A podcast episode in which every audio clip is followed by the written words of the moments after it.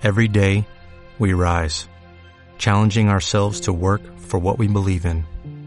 At U.S. Border Patrol, protecting our borders is more than a job, it's a calling. Agents answer the call, working together to keep our country and communities safe. If you are ready for a new mission, join U.S. Border Patrol and go beyond. Learn more at cbp.gov/careers. Bienvenidos al tiempo perfecto de escuchar el poderoso mensaje de Dios. Desde Iglesia Casa de Vida, en Rhode Island, Estados Unidos, llega una palabra que impactará tu vida, te ayudará, te transformará, dará salud y paz a tu alma, cuerpo y espíritu. Porque la palabra de Dios es viva y eficaz y llena nuestros corazones. Prepárate. Iniciamos ya. Qué privilegio estar una vez más acá con ustedes, amados hermanos. Bendito sea el Señor. El viaje lo pude disfrutar hoy. Antes, amados hermanos, yo viajaba y cuando iba todo el viaje iba hablando con mi esposa para que yo no me quedara dormido. Y, viajaba y me iba, así que esto, que lo otro. Y ahí nos poníamos al corriente de todo lo que había pasado en la semana que no habíamos podido platicar bien. Hoy las cosas son diferentes. Bendito sea el Señor. Ahora vengo con mi esposa, con mis hijos y los tres vienen roncando. Entonces las cosas han cambiado. Pero lo bueno es que ya tengo a mi esposa y a mis hijos conmigo. Amén. Qué bueno poder estar acá. Veo caras que no veía hace tiempo, por lo menos a, a. Démosle un fuerte aplauso a Yulber, por favor. Qué bueno que, que te veo. No sé si ya habías estado viniendo otros domingos, pero yo esta es la primera vez que te veo desde la última vez que vine. A los hermanos que están ahí atrás, ¿cuáles son sus nombres, hermanos? Nelson y Alicia. Démosle un fuerte aplauso a Nelson y Alicia, por favor. Eso, muy bien. ¿De dónde son? Hermana de Brenda. De Brenda. ¿A qué son salvadoreños, vos? Ah, me llega, me llega muy bien. Y Yulmer es Nica, ¿verdad? Nicaragua. O sea, que ya tenemos a Centroamérica aquí prácticamente. Tenemos Guatemala, El Salvador, Nicaragua. Y pronto vendrán los hondureños y los ticos. Bueno, pero esos hermanos. Un hermano colombiano, gringos. Tenemos aquí dominicanos también, ¿verdad? Eh, y a través de las redes sociales, que es americana, mi hermana Amanda, ¿verdad?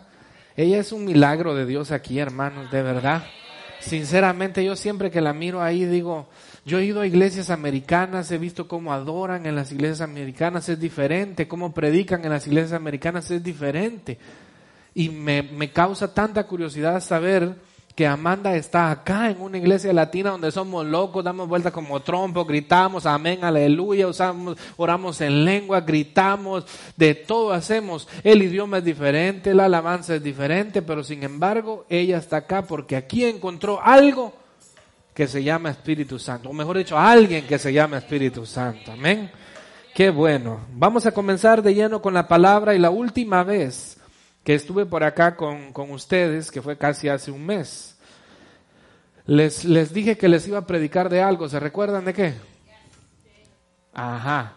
Pero aparte de la pastora Brenda y la profeta Gwyneth, ¿alguien se recuerda de qué? Pero uno a la vez, porque si no, no se entiende. Sí, por favor. Hermano Ricardo, ¿levantaste tu mano o no? Ajá, no, pero vos no, porque yo te mandé los textos, ya él sabe el nombre de la prédica y todo. No, no, hermano Luis Carlos tampoco. Nadie más, amados hermanos. A eso es para que veamos qué tan conectados estamos, les dije que les iba a predicar acerca de la tsunamita. ¿Se recuerdan que les dije de que había un trasfondo en esa historia de la tsunamita? Y que Dios me lo había mostrado desde hace un tiempo atrás, justo cuando estaba por acá, estaba hablando con mi esposa y le estaba diciendo, mira, Dios me habló acerca de esto, esto, aquello y lo otro. Y ese día que estuve acá dije, la próxima vez que venga les voy a hablar acerca de la tsunamita. Pero más que de la tsunamita, me voy a enfocar en el hijo de la tsunamita. Porque lo que pasa es de que ahorita se volvió como popular el tema porque está esta alabanza que se llama la tsunamita, ¿verdad?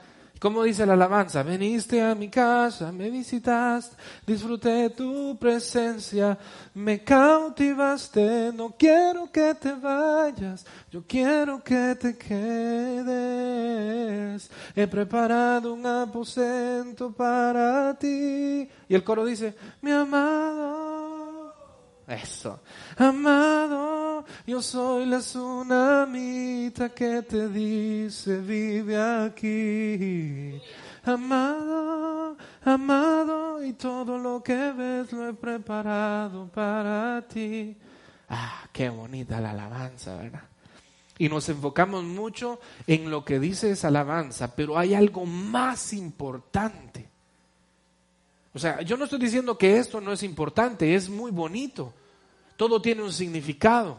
Yo creo que todos hemos escuchado la historia, pero la historia comienza a narrarse en, en, la segunda de Reyes, capítulo 4, versículos del 8 en adelante, pero nosotros nos vamos a enfocar del 14 al 37. ¿Por qué? Porque nosotros vamos a hablar más de el hijo y lo que representa el hijo de la tsunamita que en sí la acción de la tsunamita.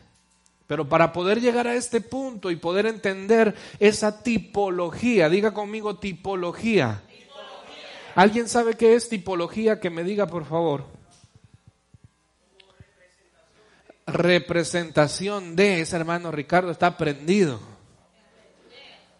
Él tiene la idea. La tipología es una idea de una representación de algo que está manifestando a otra cosa algo que va a acontecer, alguien que se va a revelar. Y yo no sé si ustedes se recuerdan, algunos cuando comenzamos con Radio Poder y Gloria, teníamos un programa que el hermano eh, Luis Carlos y su servilleta estábamos dirigiendo que se llamaba Cristología y había una sección que se llamaba Descubriendo Tesoros, ¿se recuerda? Y analizábamos en el Antiguo Testamento y Nuevo Testamento diferentes historias en las que Cristo había sido representado por medio de, de un, del hijo de Abraham, por medio del arca, de Noé, por medio del ángel de Jehová. ¿Se recuerdan ustedes que estuvimos hablando acerca de eso? Pero también en esta historia de la tsunamita hay una tipología de Cristo escondida que se la quiero presentar hoy. ¿Está listo? Siempre le he dicho, yo prefiero enseñar que predicar.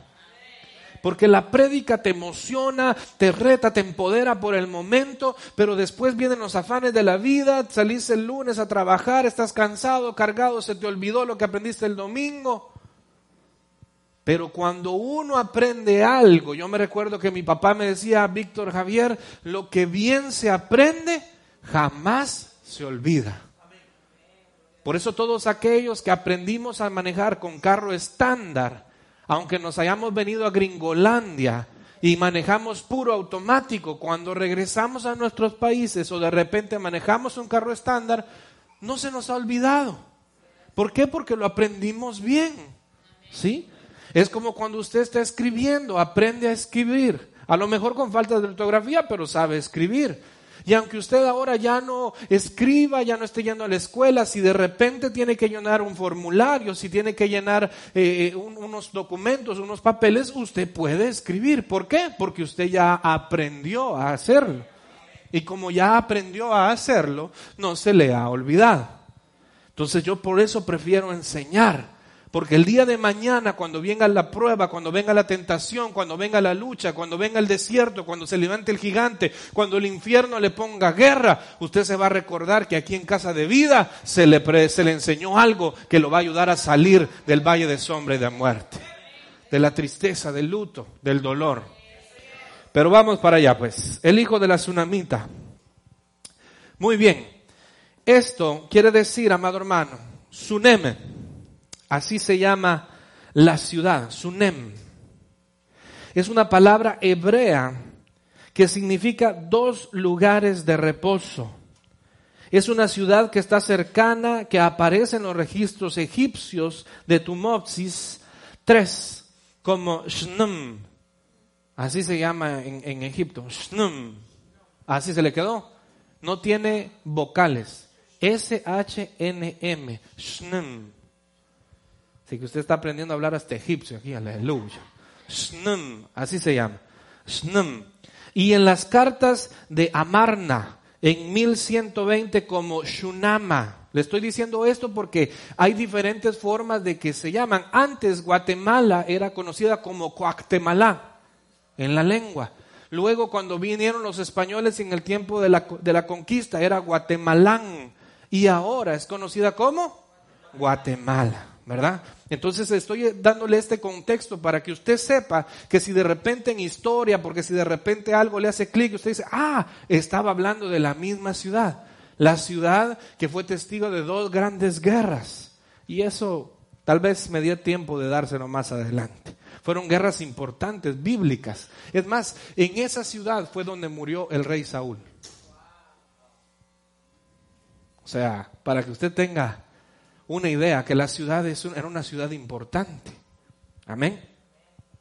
Entonces dice, se le asignó a Isaacar en el libro de Josué capítulo 19 versículos 17 y 18 habla de esto. Dice, los filisteos acamparon ahí antes de la batalla de Gilboa que terminó en la muerte de Saúl, que era precisamente lo que les estaba diciendo en primera de Samuel 28:4 era la ciudad de donde provenía la joven que atendió a David.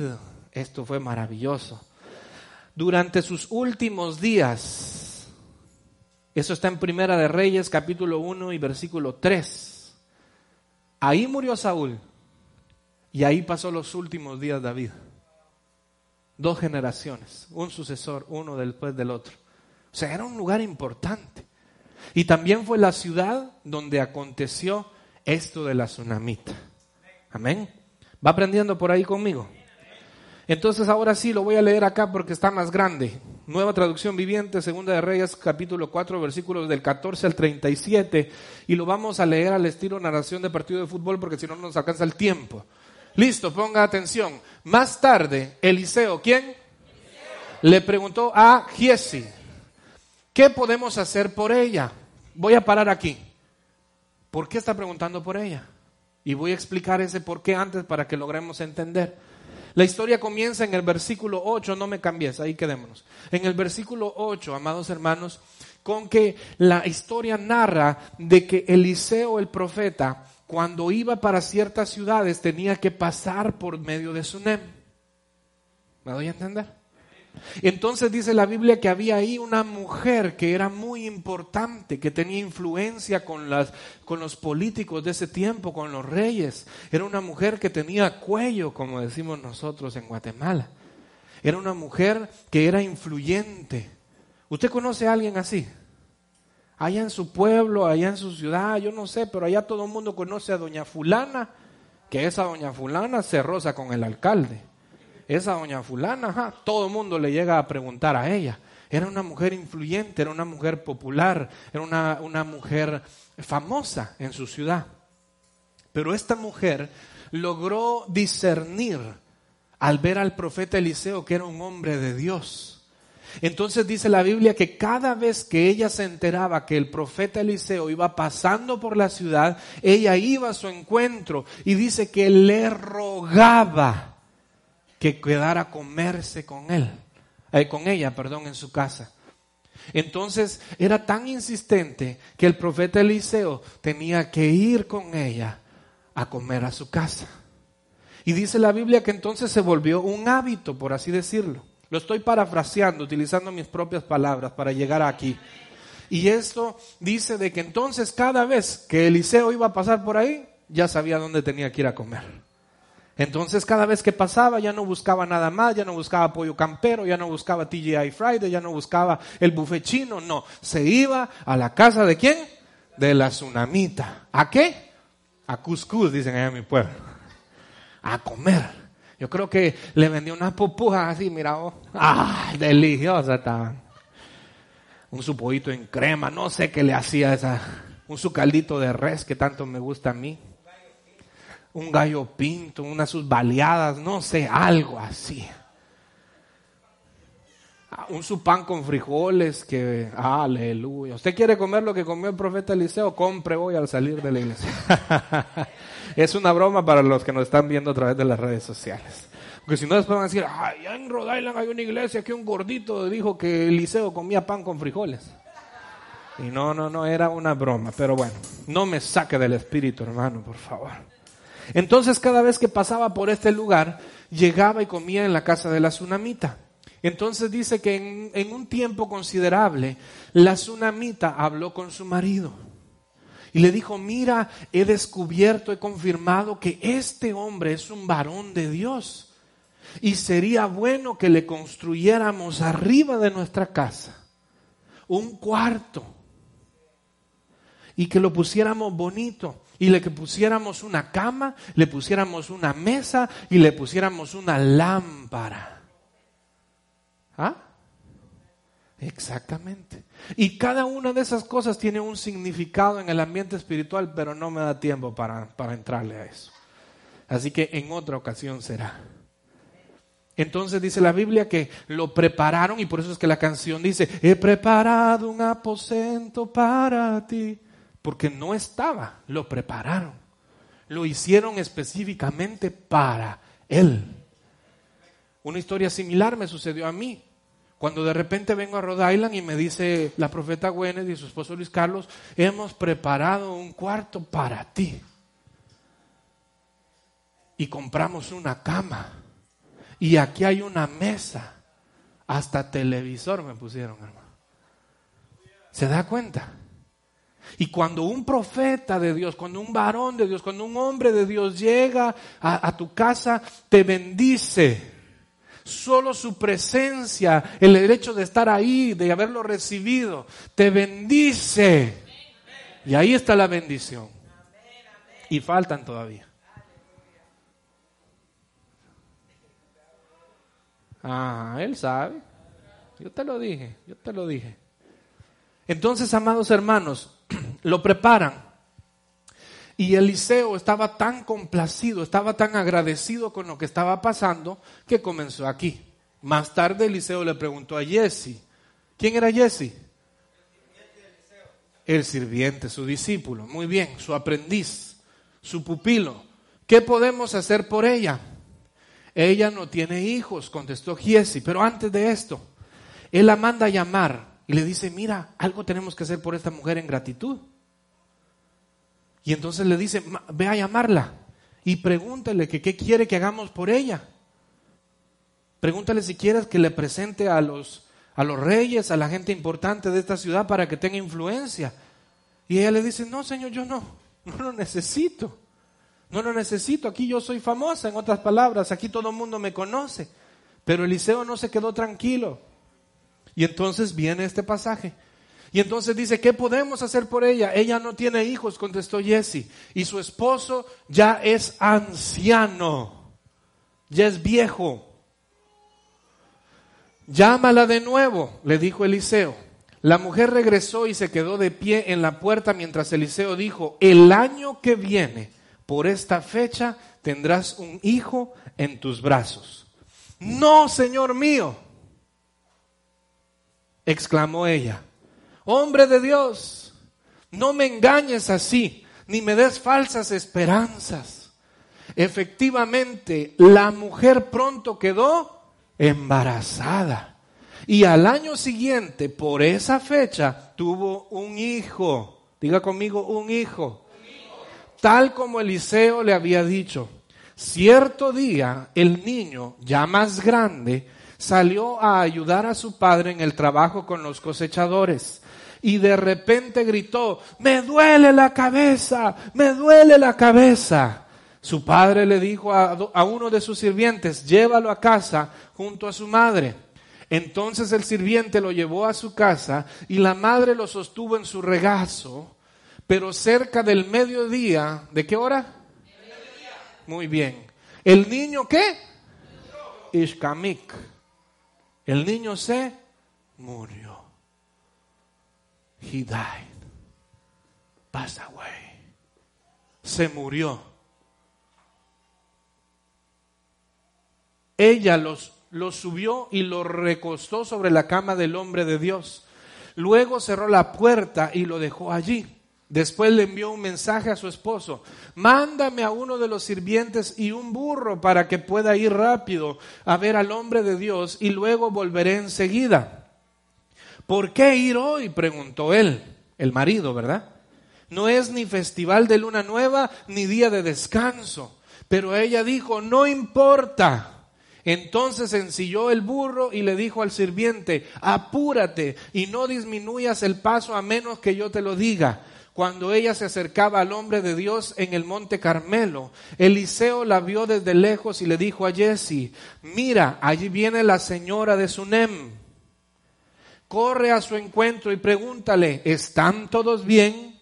¿Tú, tu esposo y tu hijo? Sí, contestó ella, todo está bien, pero el hijo estaba muerto. Pero vamos ahí, sigamos. Sin embargo, cuando ella se encontró con el hombre de Dios en la montaña, se postró en el suelo delante de él y se agarró de sus pies.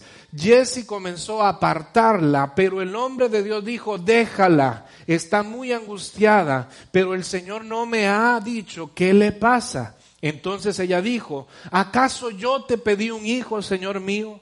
¿Acaso no te dije, no me engañes ni me des falsas esperanzas? Enseguida Eliseo le dijo a Jesse, prepárate para salir de viaje. Toma mi vara y vete. La vara representa autoridad. No hables con nadie en el camino. Ve rápido y pon la vara sobre el rostro del niño. Pero la madre del niño dijo, tan cierto como que el Señor vive y que usted vive, yo no regresaré a mi casa a menos que usted venga conmigo. Así que Eliseo volvió con ella. Jesse se adelantó apresuradamente y puso la vara sobre el rostro del niño, pero no pasó nada. Diga conmigo, nada. No daba señales de vida. Entonces regresó a encontrarse con Eliseo y le dijo, el niño sigue muerto. En efecto, cuando Eliseo llegó, el niño estaba muerto, acostado en la cama del profeta. Eliseo entró solo cerró la puerta tras sí y oró al Señor. Después se tendió sobre el cuerpo del niño, puso su boca sobre la boca del niño, sus ojos sobre sus ojos y sus manos sobre sus manos. Mientras se tendía sobre él, el cuerpo del niño entró, comenzó a entrar en calor. Entonces Eliseo se levantó, caminó de un lado a otro en la habitación y se tendió nuevamente sobre el niño. Esta vez el niño estornudó. ¿Cuántas veces? Siete veces y abrió los ojos. Entonces Eliseo llamó a Jesse y le dijo, llama a la madre del niño. Cuando ella entró, Eliseo le dijo, aquí tienes, toma a tu hijo. Ella cayó a los pies de Eliseo y se inclinó ante él llena de gratitud. Después tomó a su hijo en brazos y lo llevó a abajo. Esa es la historia del hijo de la tsunamita. ¿Está listo para lo que viene? No, usted no está listo todavía. Ay, algo está pasando que no puedo mover mis apuntes, hermanos. Alguien que sea más diestro que yo con la Mac. Ya sé, ya, ya, ya, ya. Gracias, gracias, gracias, gracias. Gracias, profeta. Muy bien. Ahora sí. Les dije al principio que esta era una tipología de Cristo lo que el cuadro que estábamos viendo acá, que leímos desde el versículo 14 hasta el 37, habla acerca de una mujer que no tenía hijos. Comienza a analizar esto. Hay una mujer que no tiene hijos. Aquí hay una comparación. Esta mujer, la tsunamita, no podía tener hijos. Su marido ya, ella ya estaba casada pero no podía tener hijos. ¿Por qué? Porque a lo mejor ella era estéril o a lo mejor el marido era estéril, no podían engendrar. Leímos ahí que el hombre ya era mayor que ella, ya era un hombre viejo. Lo más probable es que fuera él el que no podía embarazar a su esposa. Entonces tiene que haber una intervención divina. Vámonos allá al Nuevo Testamento cuando viene Cristo.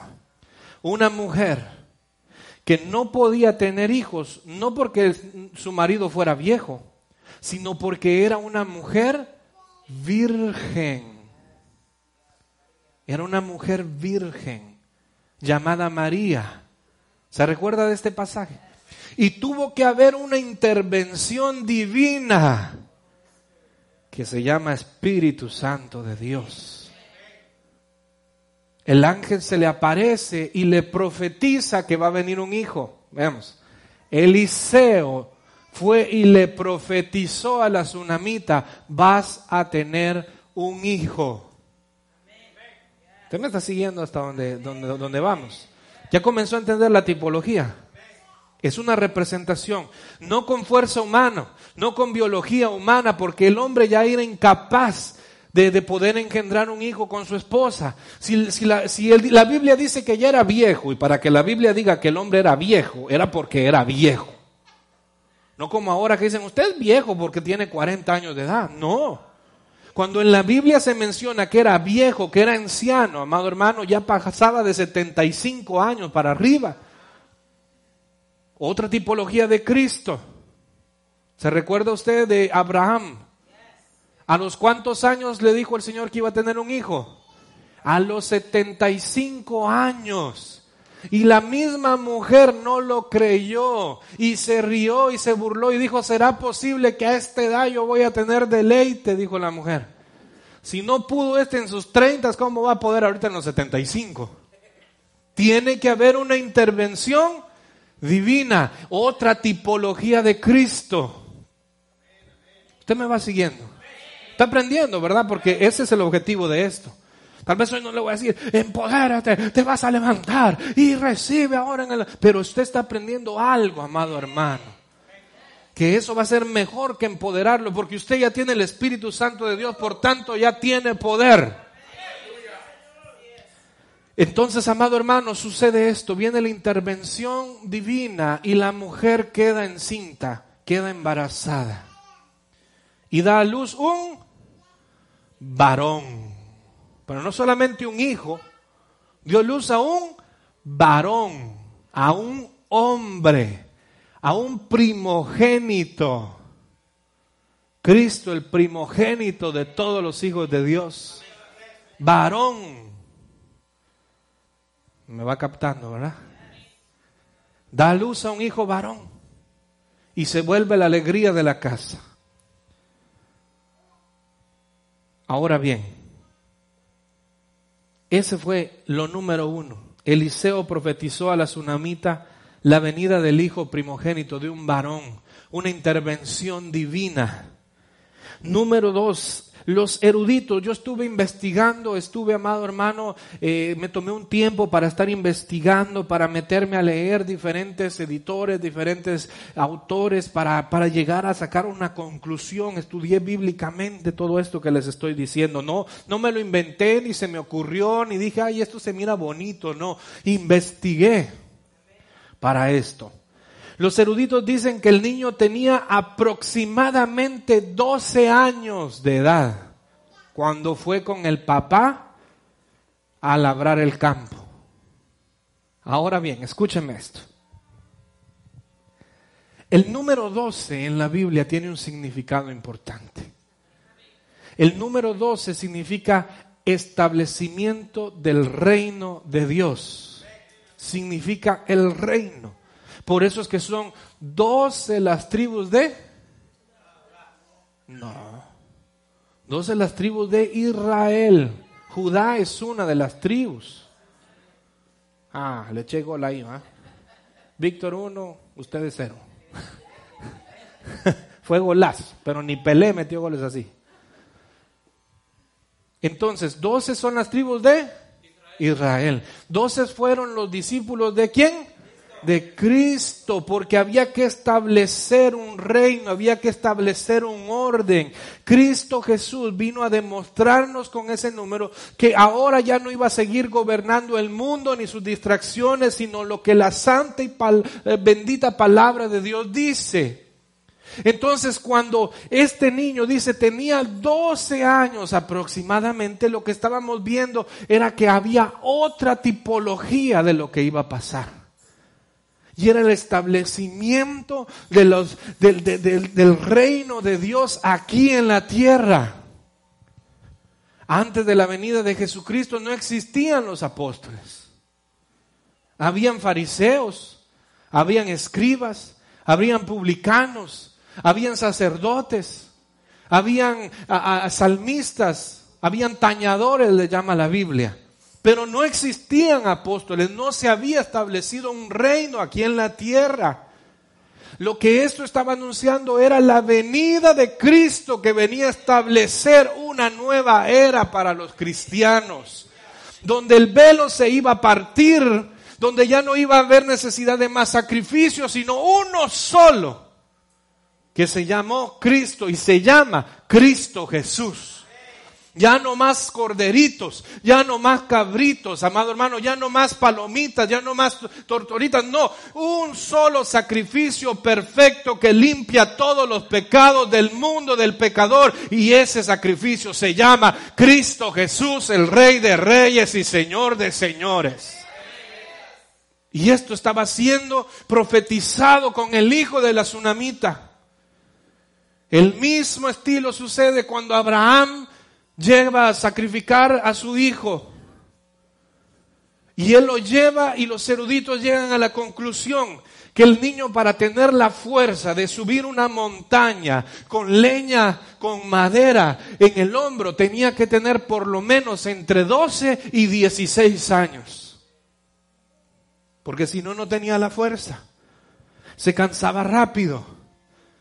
Y ese niño estaba siendo llevado como ofrenda, como sacrificio, representación, tipología de Cristo Jesús. Y este niño, hijo de la tsunamita, profetizado una mujer que no había tenido hijos, un, un primogénito, un varón, muere a la edad de aproximadamente 12 años. Me habla de un principio, de una nueva era que se llama cristianos. Porque nosotros, amado hermano, no somos evangélicos, porque evangélicos es todo aquel que cree lo que los evangelios dice. Yo soy cristiano porque yo creo todo lo que Cristo dice. Pero tenía que haber un antes y un después. Tenía que haber un establecimiento de doce apóstoles para comenzar a expandir el reino de Dios. Y gracias a eso es que usted y yo hoy en día, aquí en los United States of America, somos Christians. ¿Me está entendiendo? Porque hubo un sacrificio, hubo alguien, un hombre, un primogénito profetizado desde el Antiguo Testamento que iba a venir a libertar el pueblo que estaba en esclavitud que vino a establecer el reino y lo primero que hizo fue hacer lo que hizo su padre cuando estableció Israel y estableció las doce tribus. Agarró doce hombres que los convirtió en apóstoles, en sus discípulos, en seguidores, para establecer el reino en todos los confines de la tierra. Ay, si me entendiera, hermano, me quitara esa cara de tengo ganas de pan francés. ¿Por qué el niño no tenía seis años? ¿Por qué el niño no tenía no sé, siete. ¿Por qué tenía que tener doce? ¿Qué trasfondo hay detrás de ese número de edad? ¿Por qué tenía que ser doce como las doce tribus? ¿Por qué tenía que ser doce como los doce discípulos? ¿Por qué? Porque hay un mensaje, hay un código que está escondido ahí que necesita ser descifrado. Y es que el, profeta Eliseo estaba profetizando la venida de Cristo. Por eso es que el hijo de la, de la tsunamita en esta historia es tipología de Cristo. Pero no se convence con esos dos puntos. No se convence de que por haber sido profetizado y ser primogénito, ser varón, de una mujer que no podía tener hijos, que era el número uno. Y el número dos no le convence que tenía doce y es el, el número del establecimiento del reino. Vámonos con el número tres, que dice, estuvo, estuve investigando, perdón, y llegué a la conclusión que los niños... El niño llegó a estar muerto aproximadamente. Esta es una investigación que Víctor Fuentes hizo. No es lo que la Biblia dice, pero es lo que investigué. Tomé tiempo, tomé distancia, tomé eh, eh, muchos factores para llegar a esta conclusión. Y es que el niño estuvo aproximadamente muerto tres horas. La distancia que hay entre Sunem, que es la ciudad donde vivía la tsunamita, hacia el monte Carmelo, que era donde estaba el profeta Eliseo junto con Jesse, era de 45 kilómetros. Y estuve investigando y un camello, o un burro, o un caballo, a un paso regular, aproximadamente se tarda una hora en recorrer los 45 kilómetros. Una hora. Hay que tomar en cuenta que el niño se enfermó y llegó a la casa. En el regazo de la madre muere. Cuando el niño muere, el niño es llevado al cuarto del profeta Eliseo, cierran la puerta, manda llamar al marido, el marido le dice que sí le da permiso y agarra una hora de camino. Solo por ahí ya tenemos hora y media perdida. ¿Me va siguiendo? Llega el profeta Eliseo, manda a Jesse, se recuerda que lo leímos, y le dice, vete eh, y no pares con nadie, no pares, ni que aunque te hable. Ve y le pones la vara en el rostro para que resucite el niño. Y luego la mujer tsunamita le dice, yo no me voy si no te vas conmigo. Hay gente que tiene que aprender, amado hermano, de que usted no se va a mover de doblar las rodillas hasta que Dios dé su respuesta. ¿Usted me está entendiendo? Ahora bien, ¿por qué la mujer tsunamita hizo eso? Y eso es otra cosa, pero se la voy a dejar ir porque ya, ya estamos aquí. El profeta mandó a Jesse con la vara. ¿Se recuerda que le dije? La vara. ¿Qué representa la vara? Autoridad, porque eso es lo que dice la Biblia con Aarón, ¿se recuerda? Él tenía su vara y esa vara, esa vara, amado hermano, representaba qué? La autoridad. Entonces, en otras palabras, amado hermano, eh, eh, el profeta Eliseo le da la autoridad para que vaya y haga el milagro en nombre de él. Pero la mujer tsunamita entendió una cosa. Ay, ay, ay, ahí va. Agárrela pues. Hay gente que le tiene fe a Santo Tomás. Pero déjame decirte que ese fue un servidor. Hay gente que le tiene fe al pastor, al predicador, al profeta, al evangelista, al apóstol, al maestro tal de renombre que sale en la tele porque cómo los usa Dios, sí, pero ellos son solamente instrumentos. Gente que Dios envía, pero usted quiere en realidad un milagro, no se tiene que despegar de los pies del Señor. Porque no es el hombre el que hace el milagro es Dios y esta mujer había entendido que esta es una tipología, representación, amado hermano. En ese momento el profeta Eliseo era una tipología de Dios, del Padre.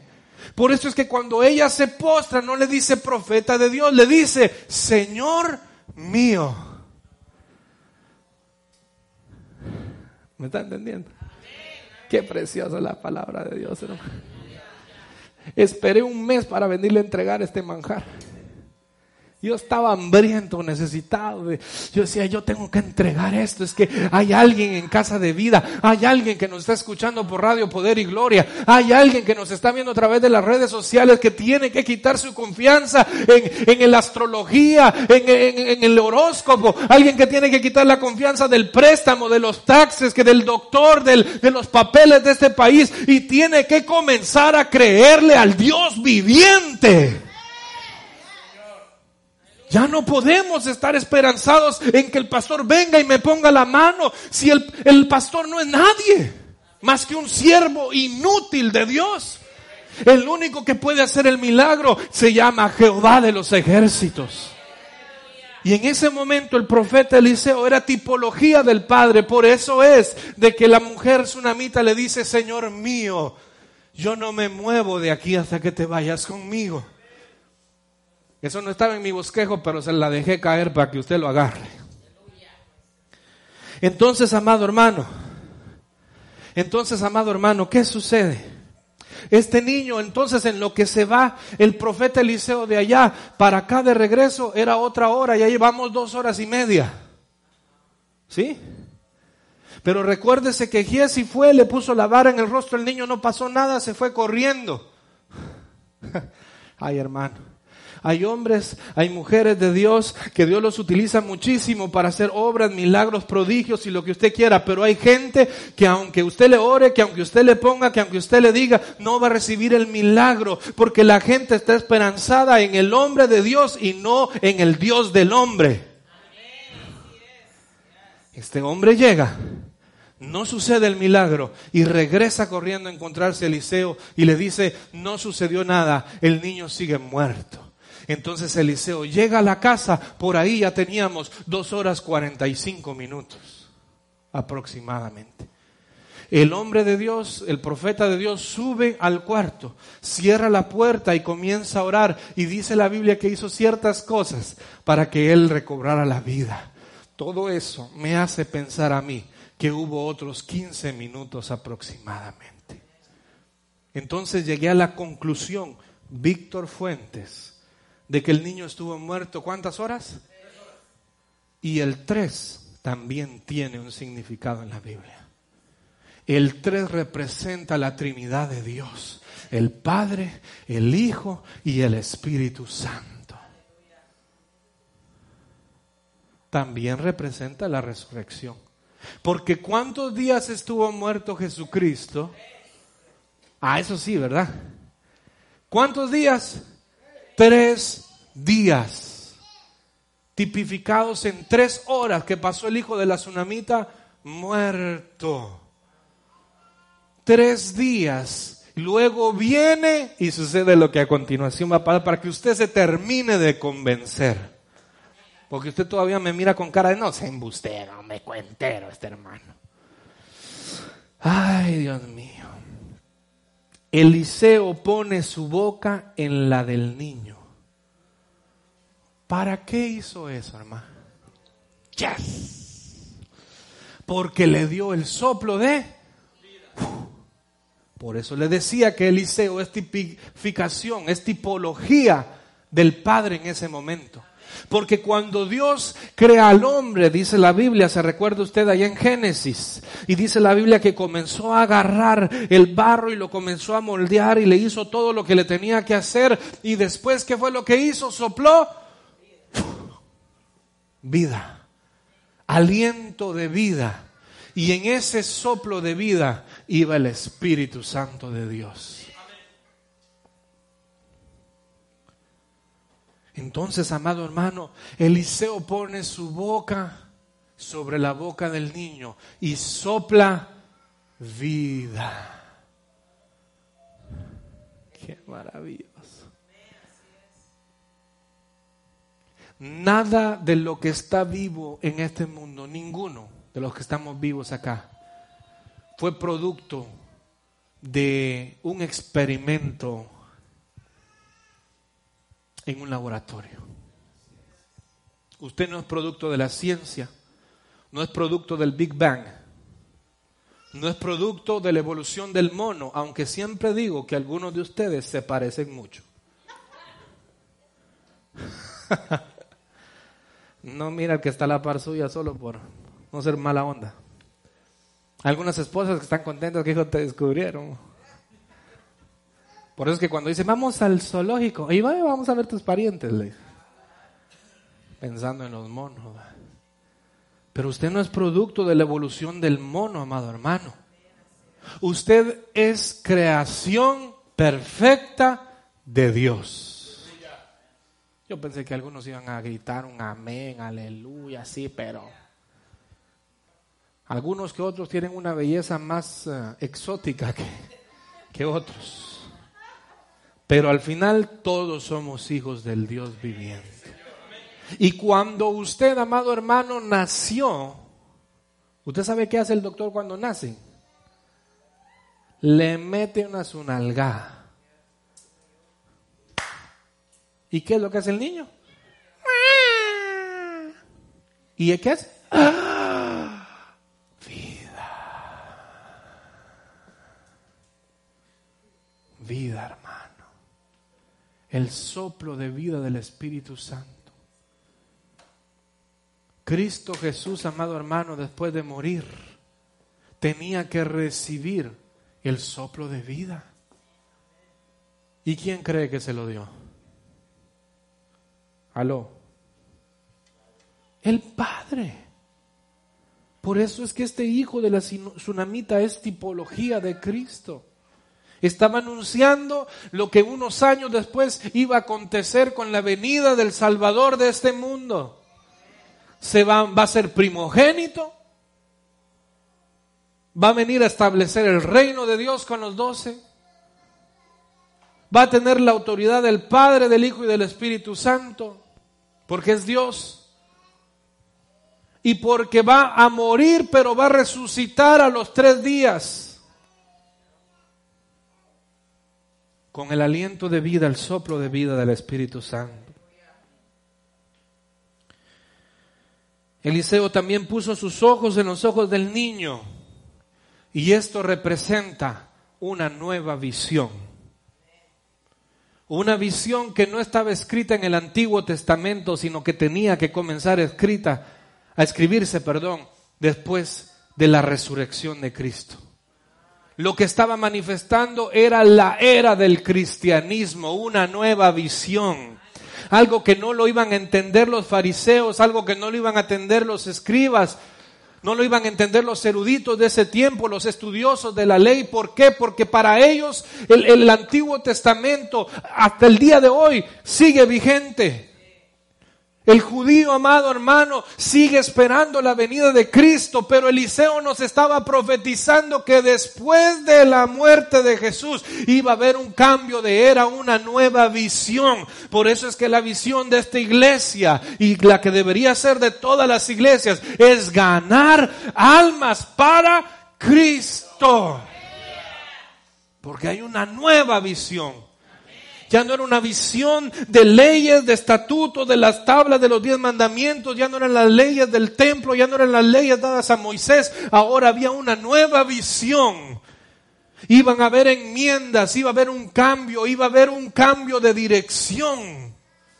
Que eso iba a venir con la venida de Jesucristo iba a presentar un precedente, un antes y un después. Por eso es que todos sabemos ¿Cómo, ¿Cuándo se acaba el Antiguo Testamento? Perdón. ¿Cuándo se acaba el Antiguo Testamento? No. No. Cuando vino Cristo. Yo no pregunté cuál es el último libro del Antiguo Testamento. Yo pregunté cuándo se acabó el Antiguo Testamento. Cuando vino Cristo. Porque había un antes y ahora hay un después. Antes era una visión, pero ahora hay otra visión. Antes la visión era que podías pecar todo el año, pero al final del año te ibas a presentar con un buen sacrificio delante del sacerdote, lo iban a destazar, lo iban a quemar y tus pecados habían sido perdonados y vuelve a comenzar de nuevo. Pero la visión había sido cambiada, profetizada por este niño del hijo de la tsunamita, por el, profeta Eliseo, donde te dice ya no va a haber un sacrificio anual, ahora va a haber un solo sacrificio y este sacrificio perfecto se llama Cristo Jesús y no haber necesidad de nada más. Ya no vamos a vivir como dice el Antiguo Testamento, la visión cambió, vamos a vivir como Cristo dice que debemos vivir. Y ya atrás me están haciendo caras, hermano. Eliseo puso las manos sobre el niño en señal de ayuda. ¿Cuándo le, da usted la mano a sus niños? Cuando necesita una ayuda. Mi hijo se quiere levantar y a veces no puede, yo le tengo que extender la mano. ¿Y qué hace? Se siente seguro. Y es que antes de Cristo, amado hermano, no había alguien que se sintiera seguro. porque no había habido alguien que te amara tanto que diera su vida por ti. Puso sus manos en las manos del hijo de la tsunamita. Porque yo soy Jehová tu Dios quien te sostiene de tu mano derecha y te dices, no temas, yo estoy contigo. Y número siete, y con esta me despido, dijera el hermano Vicente Fernández. ¿El niño resucitó, sí o no? ¿Se recuerda? ¿Sí o no? ¿Resucitó, sí o no? ¿Y qué fue lo que hizo cuando resucitó? Lo acabamos de leer, hermano. Otro gol. Estornudó siete veces. Achú, achú, achú, achú, achú, achú, achú y ninguno me dijo salud. Siete veces. ¿Por qué siete veces? ¿Por qué no diez? ¿Por qué no cinco? ¿Por qué no una? ¿Por qué siete veces? ¿Por qué el profeta mismo Eliseo manda a Naamán a sumergirse al río Jordán cuántas veces? Siete veces. ¿Por qué siete? Porque siete es el número de la perfección, es el número de la plenitud. Y no hay otro hombre perfecto en este mundo que haya habitado, que haya caminado y que siga vivo, que no se llame Cristo Jesús. Y hasta en eso estaba profetizando, resucita para que la perfección sea manifestada a la humanidad para que todo mundo vea, conozca, sepa, escuche que hay un solo rey de reyes y señor de señores, que murió pero resucitó a los tres días y que hoy en día está sentado a la diestra del Padre, gobernando con toda autoridad, potestad sobre lo que existe, sobre lo que podemos ver y lo que no podemos ver. Y ese no se llama de ninguna otra nombre que no sea Cristo Jesús. Eso era lo que estaba manifestando el profeta Eliseo. Viene un hombre, viene un hombre, voy a profetizar que viene a nacer un niño primogénito, un varón. Que va a morir, sí, pero va a establecer el reino del Padre aquí en la tierra. Que va a morir, pero a los tres días va a resucitar que va a tener una visión y va a marcar un precedente porque de ahora en adelante, después de él, todo va a cambiar. Nada podrá ser igual. Por eso es que de modo que si alguno está en Cristo, nueva criatura es. Las cosas viejas se quedaron atrás y de él en adelante todas son hechas nuevas. Porque ese hombre estaba lleno del Espíritu Santo, tenía el soplo del Espíritu Santo. Por eso es que pasaba una mujer y tocaba el borde de su manto y quedaba sana. Por eso es que los demonios, el Señor los reprendía y se terminaban suicidando los cerdos en el precipicio. Por eso es que no hubo ni habrá nadie que le pueda hacer frente. Porque es la plenitud.